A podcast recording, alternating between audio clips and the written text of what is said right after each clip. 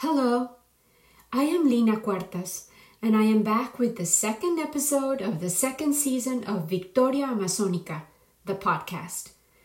These two last weeks, I needed to focus on publishing the updated Kindle version of Victoria Amazonica, the book, which is now available on Amazon as an ebook. The Spanish version will also be available next week. The paperback versions will be available soon, I don't want to commit to a date because time has run out of my hands lately due to the stress and the amount of new ways in which I have been called to serve within this pandemic.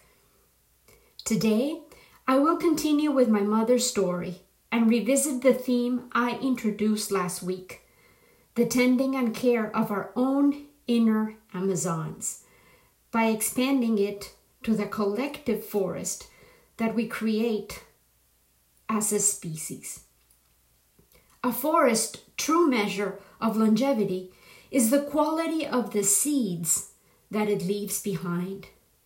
Today is Universal Children's Day, and as I revisit my mother's childhood and reflect on children's lives around the world, my heart aches. My mother's childhood, despite not being affluent in material goods, was indeed rich in affection, experiences, and beyond any other asset, relationships.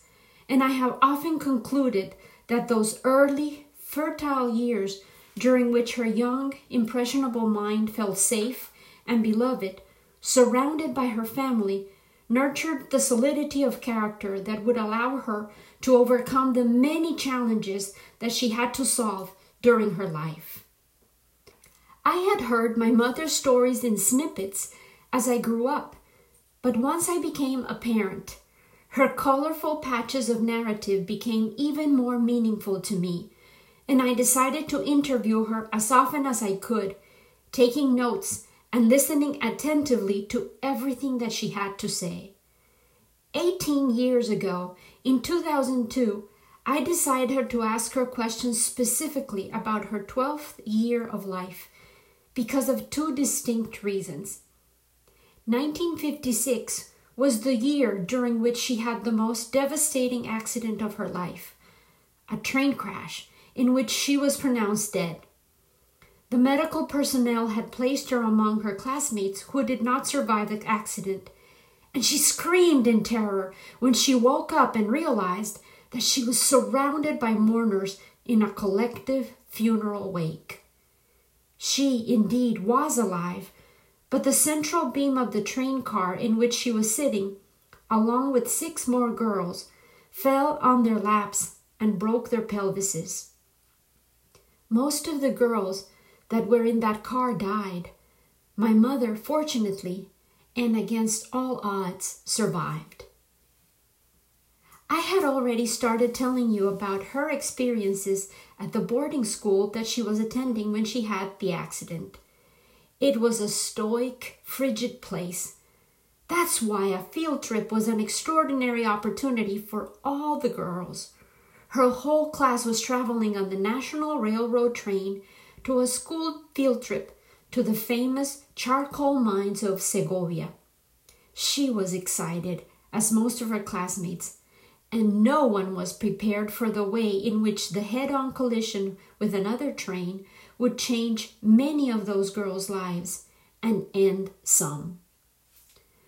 My mother had a total of three near death experiences during her youth, and I am sure that to a considerable degree her personality and outlook on life were definitely shaped by her very close encounters with death. She was an existential soul an intensely present being, and lived for the moment, focusing on solving the issue at hand, and most importantly, on her favorite description of what makes life worth living el gusto. This is an expression in Spanish which could be translated literally as the taste, but in fact means the capacity for delight, the surrender of consciousness to the enjoyment of whatever life has to offer, mainly an experience lived through the senses, But what my mother was referring to was a radar like focus to detect what it is that makes you feel alive. That which your heart enjoys and fills your life with happiness and meaning. Since her death two years ago, when I feel intensely sad and her absence is unbearable, and I find myself wishing desperately that I could call her and share my feelings or my life's conundrums with her, she pops into my dreams. In my dreams, she is always sitting by my side. She knew exactly where to pinch my knee so that my muscles reflex would make my foreleg jump up. This was a mechanism she used often to call my attention and make me listen. When I see her in my dreams, she looks deep into my eyes and asks why I am so sad. I respond, of course, that it's her absence that makes my heart hurt. And she with her tongue loudly and she says, That's not important, Pocho, which was her loving nickname for me. What's really important is el gusto, Ponle gusto a la vida. Add enjoyment to your life. And she smiles. Her lovely, bright, full toothed smile. And I usually wake up to realize that she's in fact gone. But el gusto has been rekindled in my heart once more. My mother had the privilege of a devoted, loving mother who was joyful by nature. She also had a dozen of siblings that loved her fiercely, despite not understanding her taciturn nature and an intelligence that was matched by a luminous disposition and a pair of intensely green eyes. Her delicate features were framed by her chestnut curls. She really was a beauty. She was petite, but she had a shapely frame, and although she felt inadequate and chubby during adolescence, she was attractive and people were drawn to her quiet nature. As she matured in her twenties, her admirers dubbed her the monument to fresh flesh, which reveals a lot about the highly sexualized and objectified view of women in Colombia. She told me and my sister so many stories about the 12th year of her life. She knew of Frida Kahlo's accident, and the parallels between their lesions was evident. Yet my mother did, in fact, manage to bear life and deliver it twice. My sister and I are the living testimonies, miracle babies, in fact. When I visited La Casa Azul, Frida's house in Mexico City, I felt a cold despair which was pervasive in every corner. Frida was a tormented, talented human being who had longed desperately to be a mother. She owned posters about fetal development, and her potential as a golden cocoon for a new life was never realized because of her streetcar accident. My mother, on the other hand, proved her doctors wrong with her persistence and stubborn will to walk and overcome. They had asserted that she would never walk again and would be unable to have children. Yet, even beyond her own death, my sister and I remain as proof that she did, in fact, leave seeds that carry her essence behind. And now my children, her only grandchildren, are also seeds of tomorrow that remain with us. The second reason I decided to interview my mother about her 12th year of life was, befittingly, a book which I had read and shared with my daughter as my mother visited in 2002. The book was called Growing Up Female in America by Penny Colman.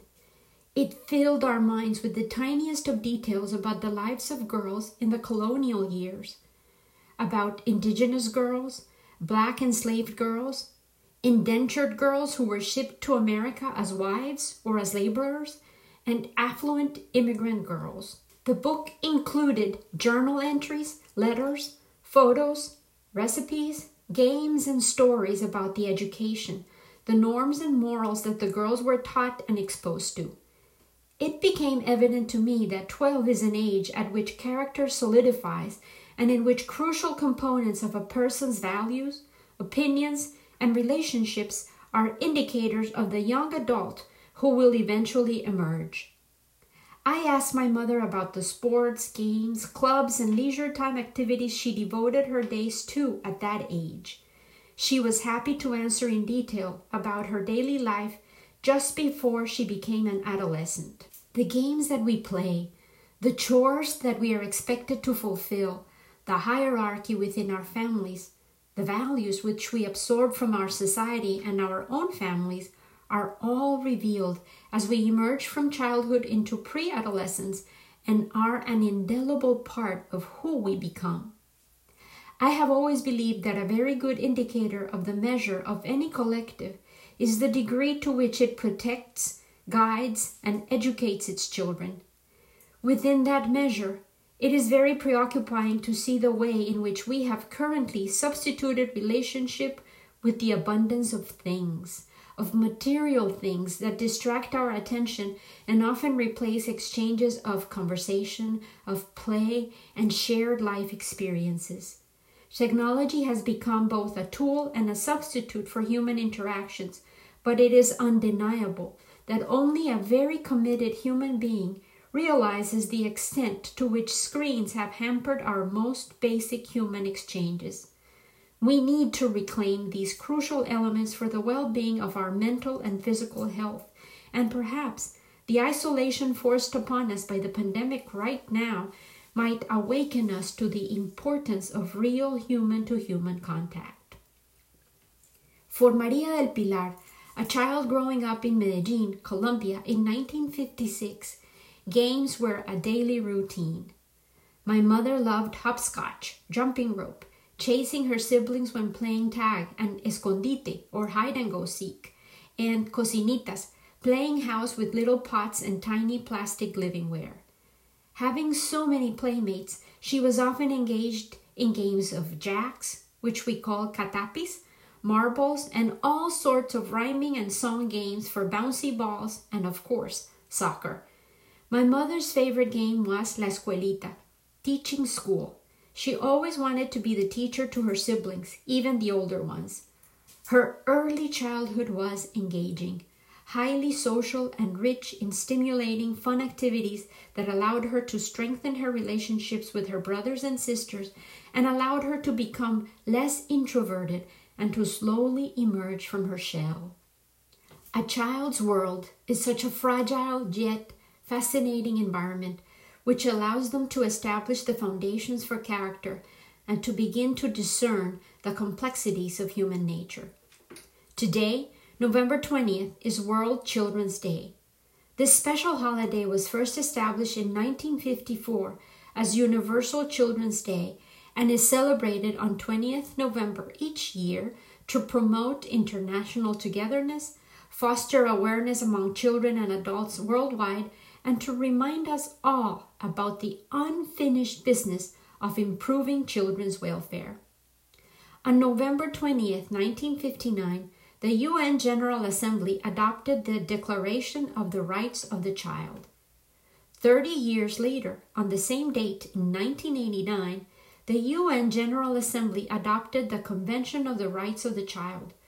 Both documents are lofty, idealistic, and despite describing basic rights that we should be defending and advocating for as they pertain to every single child, reading it reveals that we have definitely been negligent, irresponsible custodians of the seeds of our future, children in every country of the world. In the voice of a child, I invite you to read the whole document if I have managed to intrigue you. Essentially, it reminds us that every child is a member of the human family and, as such, has the right to freedom, justice, and peace, and is entitled to special care and assistance. Here's a general summary A child, by reason of his physical and mental immaturity, needs special safeguards and care, including appropriate legal protection. The Declaration specifically recognizes that there are children who are living in exceptionally difficult conditions and that they need special consideration. A child has a right to a name, a creed, a family, safety, and protection. A child shall not be separated from his or her parents against their will. In such case, reunification shall be dealt with in a positive, humane, expeditious manner. State parties shall combat the illicit transfer and non return of children abroad. The child has a right to freedom of expression, conscience and religion, association and assembly. Mass media must ensure the child has access to information and material of social and cultural benefit. Legal guardians have the primary responsibility for the upbringing and development of the child. Adequate child care is a right and states parties shall take appropriate measures to ensure that working parents have access to such services. Article 20 specifically states that a child temporarily or permanently deprived of his family environment shall be entitled to special protection and assistance provided by the state. State parties shall take appropriate measures to ensure that a child who is seeking refugee status receives appropriate protection and humanitarian assistance. The child shall be accorded the same protection as any other child deprived of his or her family environment for any reason. Health, prenatal, and postnatal are rights for the child, as well as education which includes the development of the respect for the natural environment within his own cultural and linguistic traditions. A child should be prepared to live responsibly in a free society, in the spirit of understanding, peace, tolerance, equality of sexes, and friendship among all peoples, ethnic, national, and religious groups and persons of indigenous origin. A child has a right to rest and leisure, play, and access to culture and art. A child shall be protected from exploitation, underage labor, narcotics, sexual abuse of any kind, trafficking, loss of liberty, and legal services when deprived of liberty. Children shall be protected from engagement or recruitment for armed conflict, exploitation, abuse, or torture. Recovery and reintegration shall take place in an environment which fosters health, self respect, and dignity of the child. The child shall be presumed innocent until proven guilty according to law. Children must be dealt with in a manner appropriate to their well being. Need I say more? We have recently witnessed instances of child neglect and abuse within religious organizations, civic entities, sports leagues, and educational institutions among the wealthy and well connected, sanctioned and silenced by the legal and police forces that should have litigated and condemned the offenses. We have seen children kept in cages, separated from their parents, and literally lost to an inhumane system that perpetuates hatred and fear of the others. We have seen children and their families drown, starve, and die in pursuit of the opportunity for a better life.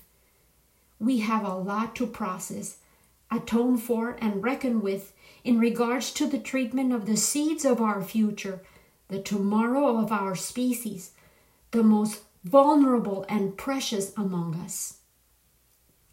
Mothers and fathers teachers, nurses and doctors, government leaders and civil society activists, religious and community elders, corporate moguls and media professionals, as well as young people and children themselves, can play an important part in making World Children's Day an opportunity to remember our responsibilities towards the defense of the rights of every single one of our children.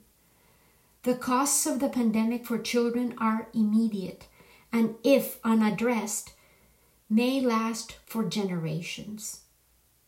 Can we reimagine a better world for our children today when so much of our world seems to be tumbling down? What will you do? Can we tend for our sacred seeds as part of being better custodians of our inner and outer forests? World Children's Day offers each of us an inspirational entry point to advocate, promote, and celebrate children's rights. I understand that this truly is an Amazonian sized challenge, but clearly, only by tending the sacred seeds, our children, can we ensure the survival of our forests. I will be back with episode 3 with the full story of my mother's accident on the train in two weeks. During this holiday season, I will give myself and you the time to enjoy the festivities with your relatives and won't resume weekly episodes until 2021. With much love and gratitude, always, Lena.